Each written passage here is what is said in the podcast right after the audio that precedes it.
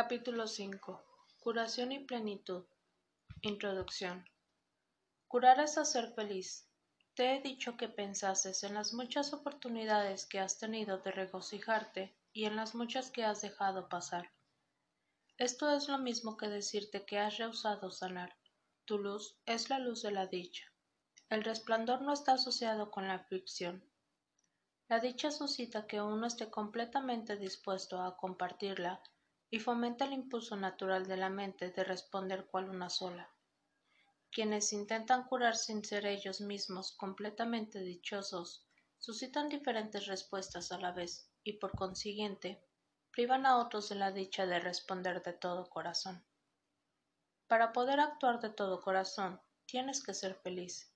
Si el miedo y el amor no pueden coexistir, y si es imposible estar completamente atemorizado y seguir viviendo, el único estado de plenitud posible es el amor. No existe diferencia alguna entre el amor y la dicha. Por lo tanto, el único estado de plenitud posible es el de absoluta dicha. Curar o hacer feliz es, por lo tanto, lo mismo que integrar y unificar. Por eso es por lo que no importa a qué parte de la afiliación se le ofrece la curación o a qué parte la lleva a cabo. Todas las partes se benefician y se benefician por igual. Todo pensamiento benévolo que cual abrigue en cualquier parte del mundo te bendice. Deberías querer bendecirles a tu vez, como muestra de agradecimiento. No tienes que conocerlos personalmente ni ellos a ti. La luz es tan potente que irradia a través de toda la afiliación, la cual da gracias al Padre por irradiar su dicha sobre ella.